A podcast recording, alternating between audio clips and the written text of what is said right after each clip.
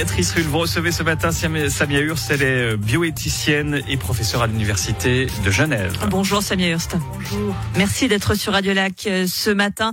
L'actualité, c'est encore une nouvelle fois la Covid et ce nouveau variant Omicron détecté en Afrique du Sud. Faut-il être inquiet ou très inquiet? C'est trop tôt pour le savoir en fait. On a effectivement reçu il y a peu de temps cette annonce d'un nouveau variant avec beaucoup de mutations qui a fait redémarrer apparemment en tout cas une vague en Afrique du Sud alors que les choses semblaient apaisées dans ce pays. Bravo, entre parenthèses, à nos collègues scientifiques d'Afrique du Sud qui ont sonné l'alarme très rapidement. on ils sont même en train de presque de se mordre les doigts parce que maintenant l'Afrique du Sud est un peu marginalisée. L'ont fait malgré le fait qu'il y a eu un risque. C'est très dommage qu'il y ait ce risque parce que ça décourage peut-être d'autres à l'avenir de faire la même chose, de signaler eux aussi un variant euh, qui, qui doit être préoccupant. On sait qu'il est probablement plus contagieux. Ce qu'on ne sait pas encore, c'est s'il échappe euh, à l'immunité préexistante et si oui, à quel point. Et on ne sait pas non plus s'il est entre guillemets plus méchant ou moins. Pour ça, il faut attendre quand même une quinzaine de jours. Il y a des équipes euh, de scientifiques qui travaillent d'arrache-pied, mais la science ne fonctionne pas de manière instantanée. Même si on aimerait bien tout savoir depuis avant-hier, ça prend quand même un petit peu de temps pour avoir il des réponses. Il peut être plus virulent, mais pas forcément plus dangereux. C'est ce que vous voulez nous dire. Exactement. La contagiosité, c'est pas la même chose que le degré de maladie qu'il donne si on l'attrape. C'est deux choses complètement différentes.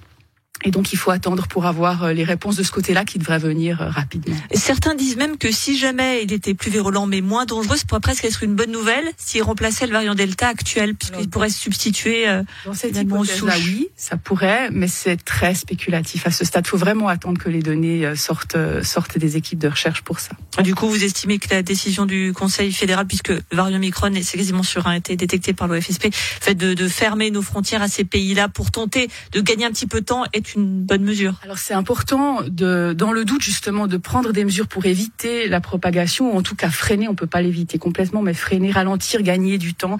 Donc les tests PCR des personnes à l'arrivée, le retraçage des personnes qui sont revenues dans les deux dernières semaines, leur euh, leur identification, si elles sont porteuses ou non de ce variant, c'est effectivement prudent. Juste une chose tout de même. Euh, alors je vous avoue, ma, alors je ne suis absolument pas scientifique et encore moins spécialisée là-dedans, mais ma surprise de voir la rapidité à laquelle euh, ce, ce, cette Covid 19 mute. On en est déjà donc à cette lettre O au, au, au niveau euh, de l'alphabet grec. C'est-à-dire que dans, dans 5 ans, on, je sais pas, on en sera à la mutation 537. Enfin, c'est normal, pardonnez-moi cette question. En mais... fait, il y a beaucoup plus de mutations que celles qui portent des lettres grecques. Seules celles qui sont préoccupantes pour l'OMS se voient décerner une lettre grecque. Hein. Mais si on regarde, ça fait maintenant euh, environ deux ans que les premiers cas ont été identifiés dans la province euh, du Wuhan en Chine. Et on, quand on voit euh, quand, quand, on voit la quantité de mutations qu'il y a eu et finalement le le, le, fait qu'on a quand même encore une immunité préalable qui fonctionne, la vaccination qui fonctionne, on se rend compte que même si tout le vivant mute, hein, c'est une de ses caractéristiques, on n'a pas l'impression d'être face, en tout cas pour le moment, à un virus qui mute tellement vite qu'on pourrait pas suivre. Hein. La, la, team humanité, si on veut, a de bonnes chances. Reste qu'il y a toujours forcément ce, ce temps d'avance sur nous et qu'on doit s'adapter. Enfin, du moins, les pharma qui ont annoncé que ce serait possible euh, d'adapter potentiellement leurs vaccins, notamment Moderna et Pfizer, si jamais c'était un peu. C'est une des beautés de, de la technologie ARN messager hein, de pouvoir permettre une adaptation euh, des vaccins beaucoup plus rapidement qu'avec euh, d'autres technologies euh, plus anciennes. Alors sur Twitter, vous expliquez euh, cette phrase qui va peut-être en surprendre certains. Vous dites qu'il y a une déconnexion entre la réalité dans les hôpitaux et sa perception à l'extérieur. La réalité dans les hôpitaux, c'est que l'occupation monte. On se prépare à une vague haute avec inquiétude. C'est vrai. Alors c'est vrai qu'il y a beaucoup plus de personnes immunisées cette année que l'année dernière euh, lors de la vague d'automne. Et ça c'est une très bonne nouvelle. On avait devrait pas, monter alors cette pas de vaccin euh, l'automne dernier. En revanche, ce qui est important pour euh, la dynamique de l'épidémie, c'est aussi le nombre de personnes encore susceptibles, parce que c'est principalement parmi elles que le virus va circuler. Pas exclusivement, hein, parce que la vaccination protège très bien, mais pas à 100% mais c'est quand même principalement chez les personnes non vaccinées. Ces personnes non vaccinées et non guéries, donc non immunisées, il en reste encore suffisamment, malheureusement, pour permettre une vague suffisamment haute pour mettre en danger euh, l'accès aux soins et submerger les hôpitaux. C'est pour cette raison que dans les hôpitaux, effectivement, en ce moment, on s'inquiète. Avec euh, un personnel médical épuisé, vous indiquez même que certains ont, ont démissionné.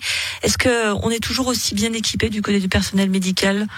Pour faire face à cette, je ne compte même plus les deux vagues d'ailleurs. Alors, il y a, y a, eu beaucoup d'efforts de recrutement, hein, il y a eu beaucoup d'efforts d'augmentation des, des, capacités des hôpitaux depuis le début de la pandémie, d'ailleurs dans des temps records au départ.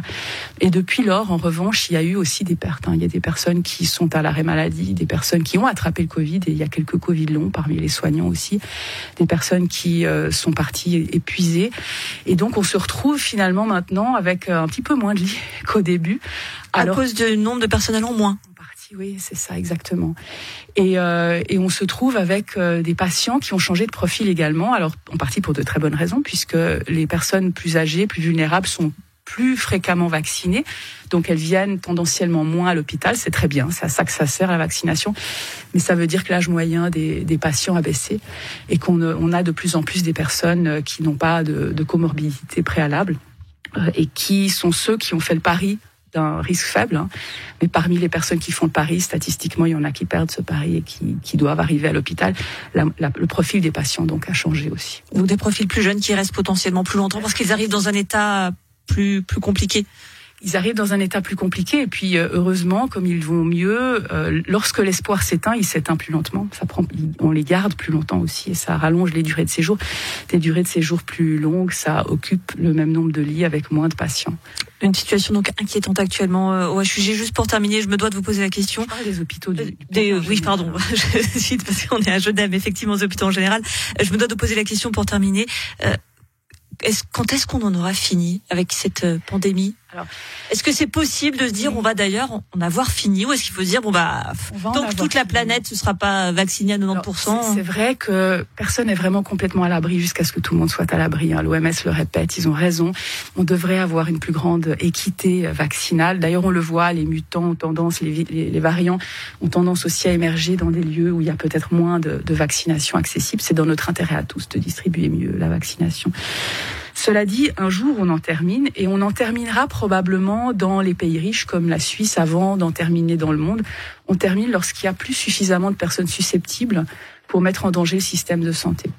Parce qu'au fond, à ce moment-là, la pandémie devient entre guillemets une épidémie comme une autre, c'est-à-dire que les victimes sont pas trop nombreuses, elles arrivent à l'hôpital, l'hôpital les soigne, ça change pas les processus de soins, on n'a pas besoin de protéger le système de santé de manière collective hein, pour un bien commun.